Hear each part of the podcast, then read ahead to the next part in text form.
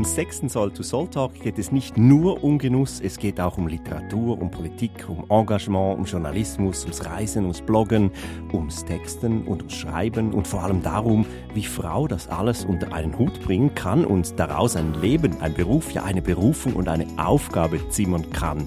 Herzlich willkommen, Nicole Giger. Du kombinierst das alles tatsächlich. Ich freue mich sehr auf unser vielseitiges Gespräch. Mein Name ist Andrin Will, ich bin der Programmdirektor von Soul to Soul. Bei uns geht es um Zukunft, Ernährung und Gesundheit. Schnittmengen finden wir sicher heute. Schön, dass du da bist. Schön, dass Sie da sind. Nicole, worin bist du leidenschaftlicher? Im Schreiben, im Lesen, im Essen oder im Kochen? Ich bin übers Essen zum Kochen gekommen. Also ich glaube, das Essen, das ist das Erste und wahrscheinlich auch das Leidenschaftlichste. Und dann kommt wahrscheinlich das Schreiben. Birne mit Käse essen ist wie Rilke lesen, sagst du. Kannst du mir das erklären? Ich denke da eher an Herr von Riebeck auf Riebeck im Havelland. ja, das ist einfach etwas, ja, Birne und Käse, das ist so, das geht runter wie, wie Butter oder eben wie Birne und Käse. Einfach so, ohne, ohne Widerstand. Und ich finde, Rilke lesen ist ähnlich. Ist das so? Ist nicht wahnsinnig kompliziert? Vielleicht, wenn man alles verstehen möchte, aber rein vom, vom Klang, von der Tonalität, wie man sich dabei fühlt, was es in einem auslöst, finde ich, ist Rilke lesen etwas sehr äh, Süffiges, Flüssiges. Und trotzdem heißt dein Blog äh, nicht Rilke, sondern Max Frisch, natürlich nach Max Frisch, der gutes Essen und Trinken ohne Zweifel sehr geschätzt hat. Äh, gibt es Produkte, für die du Genuss als Vorwand nicht akzeptieren kannst? Ich persönlich muss jetzt nicht darauf achten, dass ich bestimmte Dinge nicht esse, weil ich sie irgendwie politisch unkorrekt finde. Ähm, ich habe auch ziemlich viele, ähm, wie sagt man, so Sünden. Ähm, aber äh, ich denke, nein, äh, gewisse Dinge würde ich einfach nicht essen, aber auch, weil ich sie nicht nicht essen will. Da muss ich nicht auf, auf meine Moral hören oder so. Wie Froschschenkel oder, oder Haifisch oder so. Da, da kann ich äh, mit bestem Gewissen verzichten. Was sind denn deine Sünden? Ähm, ich kann gut sehr schlechten Kaffee von einem Kaffeeautomaten trinken. Wenn er ein bisschen süß ist und viel Milch drin hat, dann kann es wahrscheinlich miserabler Kaffee sein. Auch bei der Schokolade bin ich relativ anspruchslos, weiße Schokolade, viel Zucker. Da braucht es wenig guten Kakao. Das sind sicher Sünden von mir. Tierwohl, das ist das eine, industrielle Produktionsmethoden, das ist das andere, soziale Arbeitsbedingungen, Einfluss auf die Gesundheit. Also je mehr man ja sich mit dem Thema auseinandersetzt und je mehr man beachtet und je mehr man weiß auch, desto mühseliger wird eigentlich der Einkauf im Supermarkt. Vergeht dir nie die Lust? Nein, nein. Ich glaube, wenn man sich auch ein bisschen einfach nach dem inneren Kompass, dem inneren Kompass vertraut, gewisse Dinge beachtet, die man, die man schon sehr ähm, drin hat, einfach dann glaube ich, kommt es schon ziemlich gut klar. Es ist immer schwierig äh, abzuschätzen, was ist jetzt besser, ist es, wenn es wenn der Apfel aus der Nähe kommt, aber vielleicht ähm, gekühlt gelagert worden ist. Das sind schwierige Fragen, ja, aber ich denke, schlussendlich alles können wir nicht wissen. Der Konsument, gewisse Dinge bleiben uns einfach verborgen, aber ein bisschen Vertrauen, dass es Produkte sind, die ähm, aus der Region stammen, die allenfalls auch biologisch ähm, produziert worden sind, die sicher saisonal sind. Ich denke, ein paar Grundpunkte ähm, beachten und dann kommt's gut, auch wenn man nicht alles weiß. Und äh, Michael Pollan hat ja gesagt, die Großmutter sollte noch wissen, was es ist, was man, was man essen kann. Ich denke auch, wenn man darauf vertraut und nicht allzu industriell verarbeitete Lebensmittel kauft, dann ist man eigentlich auf dem richtigen Weg. Das ist ein bisschen eine Kampfansage auch, ein, ein, ein vorfabriziertes äh, Essen, weil das einfach auch künstlich in Anführungs- und Schlusszeichen ist und von uns vielleicht auch gar nicht so identifiziert werden kann, von unserem Körper. Was ist für dich gesundes Essen? Das ist wirklich regionales, lokales und äh, saisonales Essen und Essen, das eben ziemlich ursprünglich ist, das man selber verarbeitet, dann kann es auch essen werden, das ein bisschen fettig ist, ob das dann mit Käse oder mit Butter oder mit Olivenöl geschieht. Ich denke, wenn man selber kocht mit guten Ursprungslebensmitteln, dann, dann ist das für mich ein sehr gesundes Essen. Wahrscheinlich auch, wenn man als Mutter zum Beispiel kocht, für, für den Nachwuchs, für die Kinder, auch die Zuneigung, die man in das Essen hineinbringt, egal was es dann ist. Das glaube ich auch. Das denke ich. Zuneigung und Zeit. Hast du Zuneigung und Zeit? Zum Kochen? Immer wieder, aber nicht immer. Also es ist auch so, dass ich manchmal sehr schnell kochen muss. Aber ich denke gerade Pasta mit einer schnellen hausgemachten Soße oder sei es einfach Aglio e Olio äh, oder Cacio e Pepe, das geht ja manchmal wirklich ruckzuck und so kann man auch mit einfachen Mitteln und wenig Zeit gut kochen. Was ist so dein Lieblingsnotrezept, wenn es einfach wirklich schnell gehen muss und du nichts zu Hause hast? Brot Oder? und Käse.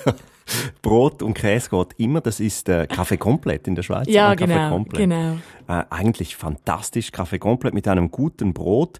Äh, du bist als SP-Politikerin auch im Gemeinderat der Stadt Zürich tätig beackerst du das Thema Ernährung jetzt neben ähm, dem literarischen auch auf dem politischen Feld? Ja, ich denke, Ernährung ist sehr wichtig in der Politik, gerade weil wir als Stadt Zürich ja auch das Ziel von Netto Null haben und da ist die Ernährung definitiv einer der wichtigsten Pfeiler. Ohne die Ernährung geht's nicht. Ähm, in der Ernährung ist sicher auch noch sehr viel Spielraum, gerade was Food Waste betrifft. Ein Drittel ähm, aller ähm, Umweltbelastung kommt aus der Ernährung, also es ist noch vor Wohnen und Mobilität, was eigentlich eindrücklich ist. Ähm, und gerade mit der mit einem stärkeren Fokus auf der Ernährung könnte hier sicher noch viel viel gemacht werden. Und ich persönlich, ich setze mich einfach ein in der Politik, ähm, dass wir dass wir die Richtlinien oder die Vorgaben, die uns beispielsweise die Ernährungsstrategie, die die Stadt Zürich seit circa zwei Jahren hat, einhalten. Da sind wir jetzt erst am Anfang, aber da, da kommt noch viel und ich denke, da muss man oder müssen wir in der Politik sicher schauen, dass da, dass da das so umgesetzt wird wie geplant. Und ich denke, die Aufgabe der Politik ist sicher auch immer wieder zu fordern, zu begleiten, auch zu unterstützen, die optimalen Grundlagen zu liefern und halt auch den Finger drauf zu halten, wenn Dinge nicht passieren oder sehr langsam. Wir sind in einer Krise, wir sind in einem Krieg, nicht wir, aber in der Ukraine herrscht Krieg. Jetzt äh, die Kornkammer äh, ist ein großes Problem, wenn nicht angepflanzt werden kann wegen diesen Umständen, dann äh, führt das schon jetzt dazu, dass man sagt, ja gut, jetzt können wir diese Biodiversität auch gar wieder abschaffen und überhaupt die Biolandwirtschaft kann uns gar nicht alle ernähren, wir müssen sofort ähnlich wie bei den Rüstungen wieder aufrüsten oder eben umrüsten. Wie, wenn man das liest als Konsument, dann geht's mir kalt den Rücken runter. Wie ist das für dich? Ja, das geht mir ähnlich. Das ist, ähm, das finde ich erschreckend, auch weil die Lebensmittelpreise werden steigen und ich glaube auch da ist ein großer oder hat die Politik viel zu tun, weil für mich ist eine gesunde Ernährung, die unter fairen und umweltbewussten und auch ressourcenschonenden ähm, Bedingungen hergestellt worden ist, zentral. Aber eben auch ganz zentral ist es, dass es für alle zugänglich ist. Das heißt, dass es zahlbar ist und dass alle Menschen Zugang dazu haben und dass gesunde und auch gute Ernährung nicht eine Sache von Bessergestellten ist. Und da kommt jetzt sicher eine Herausforderung auf uns zu. Und auch bis anhin ist sicher schon biologische Lebensmittel sind für ähm, weniger gut verdienende Familien teils schlicht nicht leisten, also die können sich das teils schlicht nicht leisten. Und da sehe ich schon auch, dass, dass wir da noch viel zu tun haben, dass eben die Menschen, dass ihnen bewusst ist, was sie, was sie investieren, wenn sie in biologische Lebensmittel investieren und eben sich dann auch das, und sich das aber auch leisten müssen, können müssen. Ich finde es einen schönen Ausdruck, dass du sagst, investieren. Man investiert in seine Gesundheit, in die Gesundheit von seiner Familie. Und ähm, Großverteiler investieren halt in den Aufbau von Biomarken und da bleibt auch die größte Marge. Also Bio-Lebensmittel müssten ja nicht nur so teuer sein, wie sie sind, oder? Das ist so. Das ist so, ja. Da glaube ich auch, da hat die Politik noch viel zu tun und das betrifft dann halt das gesamte Ernährungssystem. Dass wir hier die, die guten Lebensmittel einfach wirklich auch für, für alle Menschen zugänglich machen. Die Stadt Zürich hat 2019, du hast es gesagt, eine Strategie zur nachhaltigen Ernährung verabschiedet. Denkst du, dass das eine Signalwirkung haben könnte, auch auf andere Städte jetzt in der Schweiz? Ja, das denke ich schon. Die, die Stadt Zürich, die ist ja Mitglied bei der Milan Urban Food Policy Pact. Das sind Städte, etwas mehr als 170 Städte, die sich verpflichtet haben für eine nachhaltige Ernährung. Und die Stadt Zürich ist da mit dabei. Und ich denke schon, dass das auch andere Städte ähm, inspirieren kann, gerade in, in der Schweiz auch. Und die, Zü äh, die Stadt Zürich hat sicher auch eine Vorbildrolle oder auch die Pflicht, hier voranzugehen, denke ich, als die größ größte Stadt in der Schweiz und auch in meinen Augen eigentlich eine innovative Stadt, denke ich, muss die Stadt Zürich da schon auch ein bisschen vorangehen und andere Städte in der Schweiz mit, mitnehmen. Und ich denke, mehr als die Hälfte ähm, der Weltbevölkerung lebt in Städten. Es ist darum auch ähm, zentral, dass die Städte sich um die Ernährung und das Ernährungssystem kümmern und das nicht dem Land überlassen oder auch nicht da dem überlassen, wo es produziert wird, sondern dass die Stadt wirklich auch selber ähm, in der äh, Nahrungsmittelproduktion aktiv wird und dass sie sich, sich auch um ein Ernährungssystem kümmern. Und da ist die Stadt Zürich sicher auch in der Pflicht. Kann man den Vorwurf gelten lassen, das sind jetzt alles Städte, die da dabei sind, die es sich leisten können, über dieses Problem nachzudenken? Ja, ich denke schon, dass, dass es gewisse Städte wahrscheinlich einfach noch andere Dinge auf der Agenda haben, die vordringlicher wirken im ersten Moment. Das ist auch manchmal ein bisschen das Problem mit der Ernährung. Viele Menschen haben das Gefühl, es ist so ein bisschen nice to have. Das, dem ist nicht so. Die Ernährung ist zentral. Es ist, wenn wir uns schlecht ernähren, hat das Folgen für die Gesundheit. Es hat Folgen für unseren Planeten. Es ist nicht nice to have, aber bis das überall ankommt, habe ich manchmal das Gefühl, dauert es noch ein wenig. Das ist, da ist noch viel Bildung und Information notwendig, dass uns wirklich bewusst wird, wie wichtig und wie zentral die Ernährung eben wirklich ist. Kein nice to have. Gerade erinnert die letzte Generation in Deutschland äh, die Bundesregierung daran, ihre Versprechen einzulösen. Essen, das ist so, spielt in der Klimakrise eine zentrale Rolle. Welche Position nimmst du jetzt in deiner Rezept- und Genussvermittlungsrolle dabei ein? Also ich meine, kochst du nur vegane Rezepte, nur vegetarische Rezepte? Nein, ich koche nicht nur vegan und auch nicht nur vegetarisch. Auch da lasse ich mich von meinem inneren Kompass ein bisschen leiten. Das heißt, ich achte auf Saisonalität, auf Regionalität und schaue so, dass ich Rezepte kreiere, die ich finde sind mit meinen Vorstellungen, was gute und umweltbewusste Ernährung ist, ähm, kompatibel. Und was sicher auch ist ähm, oder auch sehr hineinspielt, wäre die Thematik de, des Food Waste. Ich denke, da auch kann man Rezepte vermitteln, die beispielsweise mit Resten arbeiten, sei, sei dies Brotresten, Reisresten, eigentlich ganz egal. Da kann man sicher sehr viel, sehr viel mitgeben oder auch Dinge wie fermentieren, wie einmachen. Ich denke, da kann man schon äh, auch wirklich ähm, die Leute dazu anregen, möglichst wenig Food Waste zu produzieren, was wiederum dann sehr eine umweltbewusste Ernährung ist. Wo kannst du mehr erreichen? Politisch oder als Influencerin, als Genussinfluencerin? Das kann ich so gar nicht sagen. Beim Food Influencen, wenn man dem so sagen will, obwohl ich das, das Wort Influencer nicht so mag, ist es manchmal schwierig abzuschätzen, was ankommt. Man kriegt schon Reaktionen. Ich bekomme manchmal Bilder zugeschickt von Rezepten, die nachgekocht worden sind. Oder man kriegt einfach liebe SMS oder mal eine schöne Mail, dass die ganze Familie Rezepte mag. Aber es ist trotzdem eine noch immer relativ einseitige Kommunikation. Und da ist manchmal schwer abzuschätzen, was da so ankommt. Also es braucht wirklich auch dieses Bauchgefühl. Das ist wichtig, wenn man Rezepte kreiert, wenn man für andere Menschen begeistern will, für einen Geschmack vielleicht oder eben Food Waste. Du hast es gesagt. Weltweit werden statistisch betrachtet alle bis zum 2. Mai produzierten Lebensmittel weggeworfen. Das muss man sich mal vor Augen führen. Das entspricht jährlich etwa 38 oder mehr als 38 Millionen Tonnen sinnlose Treibhausgase auch.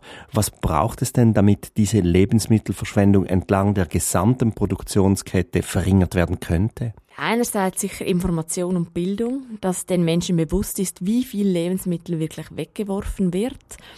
Ein Drittel aller Lebensmittel werfen wir in Zürich weg, das ist enorm. Und das, das, das müssen wir ändern, das ist ganz klar. Ich denke, die, den Menschen muss bewusst sein, dass ähm, wenn sie Lebensmittel verschwenden, wegwerfen, dass das einen großen Einfluss hat. Was sicher auch eine Rolle spielt, es geht aber auch wieder in Information und Bildung hinein, dass die Menschen, dass denen bewusst wird, dass ähm, Mindesthaltbarkeitsdaten, dass da auch mit gesundem Menschenverstand ähm, agiert werden soll, dass wenn ein Joghurt abgelaufen ist, laut Datum, dass es meistens noch sehr, sehr weit darüber hinaus ähm, gegessen werden kann. Ich denke, da kann man die Leute auch schulen, dass man sich bewusst ist, dass man, jeder selber schon ziemlich viel dazu beitragen kann, wenn äh, man Menüplanung macht, wenn man sich ähm, aufschreibt, was man einkaufen will, was man daraus kocht. So wird auch ein großer ähm, ähm, Food Waste zu Hause äh, verhindert. Auch Portionengrößen können, können einen großen Einfluss haben, gerade auch in, in, äh, in der Gastronomie oder in Betrieben der Stadt Zürich, dass da darauf geachtet wird. Und eben Restenverwertung, dass man einfach viel, sich viel bewusster ist, was man alles noch kochen kann aus, aus Dingen, die zurückbleiben. Du hast gesagt, ein Drittel wird zu Hause weggeworfen, genau. das ist so. Ein Teil wird im Supermarkt weggeworfen, das ist so. Aber ein Drittel wird halt schon auch auf dem Feld weggeworfen. Und wenn du sagst, Bio-Lebensmittel sind zu teuer, die müssen allen zugänglich sein, eigentlich sind sie nicht zu teuer. Sie werden einfach zu teuer gemacht, weil eben schon die Reduktion auf die Perfektion das Ganze verteuert. Coop hat das ja mal probiert mit diesen Uni. Da hatte ich ein bisschen den Verdacht, dass das auch ein bisschen Greenwashing ist. Es war in den meisten Coop-Filialen habe ich keine Unique-Produkte gefunden. Ich hatte eine in meiner Umgebung, da gab es manchmal. Aber ich denke, das könnte man viel größer aufziehen. Gerade der Einzelkonsument, für den wäre es kein Problem, eine Karotte zu, zu schälen, die halt zweibeinig ist. In der Gastronomie ist das je nachdem schon, schon ein größeres Problem. Aber gerade in den Familien zu Hause wäre das wohl nie ein, ein, ein Ding. Mm, es wird immer argumentiert, dass die Leute das nicht kaufen oder nicht haben wollen. Ich bin davon überzeugt, dass dem nicht so ist. Ich glaube, die Leute, die wären sehr interessiert an, an solchen Produkten. Und da könnte man, denke ich, sehr, sehr viel machen. Für, ähm, Acker sagt, für mehr Gemüse-Positivity, was ich einen sehr schönen Ausdruck finde. Äh, angelehnt an die Body Positivity, die auch sehr berechtigt ist. Und da könnte man sicher auch beim Gemüse bei vielen Leuten für ein Umdenken sorgen. Vielleicht ist es ein bisschen, äh, nicht um jetzt da die Schutzfunktion einzunehmen, aber vielleicht ist es, war es auch ein bisschen zu früh.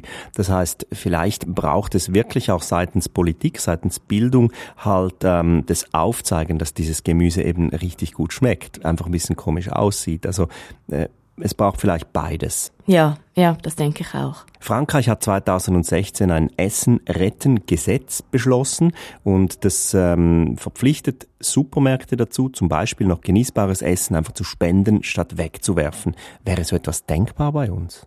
Ich persönlich würde sowas sehr begrüßen. Es gibt auch jetzt ja schon gute Initiativen wie Too Good To Go oder Food Sharing, die dafür sorgen, dass eben Essen in den, in den Läden oder in den Restaurants abends nicht weggeworfen wird, sondern noch verwertet werden kann. So etwas gesetzlich festzulegen und vorzuschreiben, fände ich persönlich ähm, sehr begrüßenswert. Es hätte wahrscheinlich einen langen Weg noch vor sich. Gerade wenn, wenn es da über die verschiedenen Stufen gehen muss. Vielleicht kann man auch mal etwas kleiner beginnen, in, in der Stadt zum Beispiel, ja, ich persönlich würde sowas sehr begrüßen. Arbeitet ihr an solchen Ideen oder gibt es andere Ideen, wo ihr so ein bisschen äh, pusht? Im Moment ist mir noch nichts in diese Richtung bekannt, aber wäre ein, ein Weg, den man eigentlich einschlagen sollte. Du vermittelst Genuss, deine Rezepte und Bücher, die laden ja zum Kochen ein. Ist Kochen eine Rettung?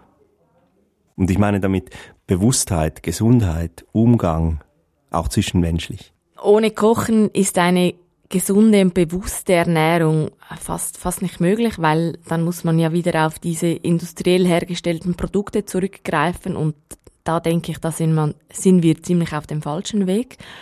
Darum ist Kochen sicherlich der Schlüssel auch für eine gute Ernährung und nicht nur eine gute Ernährung für den, den Körper, sondern auch für die Gesellschaft. Ein Familientisch oder auch ein Tisch mit Freunden oder egal, es kann, können auch fremde Personen zusammen an einem Tisch sitzen und etwas essen. Essen hat, finde ich, noch die verbindendere Wirkung als Fußball und das heißt was. Rezepte kreieren, das ist heute mitunter aber auch ein Minenfeld. Also ähm, es ist wie durch ein Minenfeld laufen. Hast du keine Angst vor Shitstorms? Angst nicht, aber daran denken tut man schon, ja, weil also ein Shitstorm kann dann doch ziemlich plötzlich ziemlich heftig auftreten, habe habe das auch schon beobachten können. Ähm, ja, aber ich persönlich habe eigentlich keine Angst. Ich hatte auch noch nie einen. Das ist vielleicht auch ein Grund, wieso ich ihn jetzt nicht so fürchte. Ähm, ich bin mir ziemlich bewusst, was ich tue, was ich esse, weiß, dass ich regional und lokal und saisonal esse. Und wenn dem mal nicht so ist, dann denke ich auch, ich persönlich bin auch nicht so dogmatisch. Also ich würde nie jemanden verurteilen, ähm, wenn man einmal, ja, einmal ein Fleisch zu viel isst oder so. Es ist, ich finde wichtig, dass man selber ähm, hinter sich in dem Sinn oder hinter seinem Essverhalten stehen kann und weiß, dass man Lebensmittel konsumiert, die aus der Region stammen, soweit es zumindest geht. Dass man äh, saisonal ist. Ich würde jetzt nie Erdbeeren im Winter kaufen, aber auch wenn das jemand mal macht, finde ich es auch nicht ganz in Ordnung, wenn man dann ja, äh, ein riesen Trara daraus macht. Ich finde das Dogmatische gerade in der Ernährung auch nicht sehr förderlich. Ich bin da eher auf, auf der Seite, ähm, so viel tun wie nur möglich und wenn gewisse Dinge, ja, wenn jemand eine riesen Avocado-Liebe hat und halt mal öfters eine Avocado kauft, dann verzichtet er vielleicht dafür auf Fleisch oder, oder mehr auf Fleisch oder wenn jemand Milch konsumiert, dann ist das vielleicht Milch aus der Region und das ja, kann auch in dem Sinn was Gutes sein. Ich denke, wie es ist dogmatisch, denke ich, ist nicht der richtige Ansatz. Wie verbindest du so unterschiedliche Berufe? Weil, weil das kann einem doch um die Ohren fliegen, sowas. Also diese Widersprüche oder auch jetzt äh, vielleicht Werbepartnerschaften etc. Das finde ich extrem spannend. Wie machst du das? Ja, das ist so. Ich persönlich frage mich einfach immer, kann ich hinter dem Produkt jetzt beispielsweise stehen? Würde ich das privat auch konsumieren? Würde ich das kaufen? Und wenn dem so ist, wenn ich mit gutem Gewissen sagen kann, ja, das ist ein Produkt, das ich auch privat ähm, kaufen würde, dann, ähm, dann bin ich eigentlich sehr offen. Und dann kann ich aber auch dahinter stehen und weiß, das ist etwas, das ja, das, das stimmt, dass sich mit meinen Wertvorstellungen vereinbaren lässt. Ich hatte gerade die Woche eine Anfrage äh, für ein veganes Ei, also für eine Alternative zu, zum Ei. Und da habe ich dann absagen müssen, weil ich den Sinn jetzt für mich nicht gesehen habe und weil ich auch weiß, dass, dass, es, dass es wie nicht zu mir passen würde. Ich würde es privat nicht kaufen. Ähm, und darum ich denke, ich lasse mich hier einfach ein bisschen auch von meinem Bauchgefühl leiten, was passt, was passt nicht. Und mache aber auch nie einen, einen Hehl draus ähm, oder bin da immer sehr offen, auch auf dem Foodblog oder auch auf meinem, auf meinem Instagram-Account, dass der eigentlich sehr wirklich sich dem Food und den Rezepten widmet. Auch da habe ich immer wieder mal ähm, etwas Politisches eingestreut oder ich, ich ähm, mache mache auch hier Statements, die die nicht nur Food betreffen, die politisch sind, nicht nur, auch nicht nur in der Ernährung, das kann auch Asylpolitik sein, Flüchtlingspolitik, ähm, Wohnpolitik. Ich finde, da, da mische ich die, diese Dinge auch nicht allzu oft, weil ja, es ist ein Food-Blog und auch ein Food-Instagram-Account und trotzdem ist es mir wichtig, dass man das nicht so abstrahiert. Ich bin ein politischer Mensch und das sind wir schlussendlich eigentlich alle. Und ich denke, da, da versuche ich auch, ähm, das wirklich so zu verbinden. Und wenn mir Leute ähm, entfolgen, weil ich ähm, Stellung beziehe, sei es zu einem Krieg, sei es zu, zu einer Abstimmung, ähm, dann, dann ist mir das ziemlich egal. Also Leute, die mir entfolgen, weil ich mich für gewisse Dinge einsetze, find, das ist mir dann wirklich ziemlich Wurst. Essen ist Politik, es ist eine politische Entscheidung auch, was wir einkaufen. Ich habe jetzt mal bei dem äh, bekannten Fragebogen von Max Frisch nachgeschaut, ob ich da eine Frage finde für, für dich. Und zwar habe ich eine gefunden aus der Sektion Hoffnung. Was erhoffen Sie sich von Reisen, Frau Giger? Viel Inspiration und sicher eine Horizonterweiterung, Dinge anders anzusehen, als man sie vorher angesehen hat. Ich denke, Reisen hilft enorm, um auch die eigene, die eigene Welt zu Hause wieder neu zu sehen. Und ich finde Reisen immer enorm bereichernd. Eine riesige Gastfreundschaft, die einem an verschiedenen Orten der Welt entgegengebracht wird. Das finde ich gerade, wenn man aus der Schweiz kommt, ist das immer wieder erstaunlich, wie in gewissen Ländern, wie man eingeladen wird, wie die Leute einen mit offenen Armen empfangen und für einen kochen wollen. Wir waren mal im Iran. Da hätten wir wahrscheinlich jeden zweiten Abend bei einer Familie essen können, weil es einfach zu ihrer Gastfreundschaft gehört, für andere Menschen zu kochen, andere Menschen einzuladen.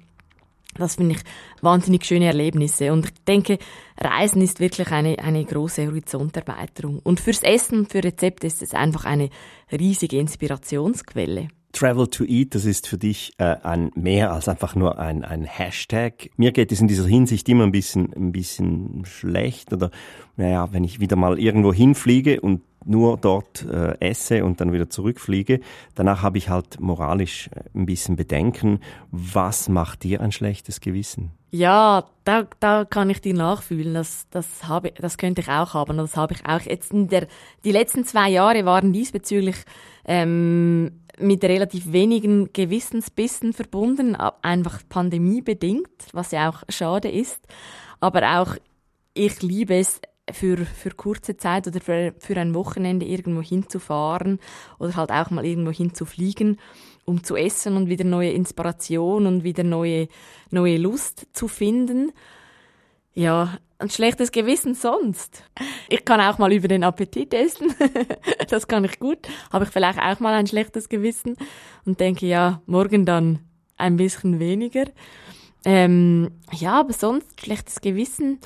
Mh, mm, ja, na, geht jetzt noch.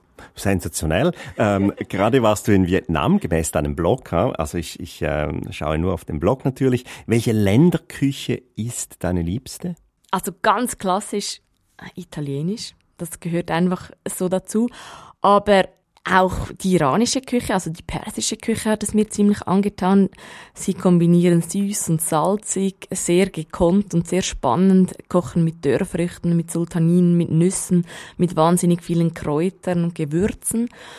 Ähm, und dann auch die Küche der Levante, Israel, diese, diese ganze Region, Palästina, mit diesen Humusarten, Hackfleisch, ja, das ist, ja, es ist schwierig, sich für eine Küche zu entscheiden. Dann würde ich jetzt auch wieder an Vietnam denken. Ja, schwierig.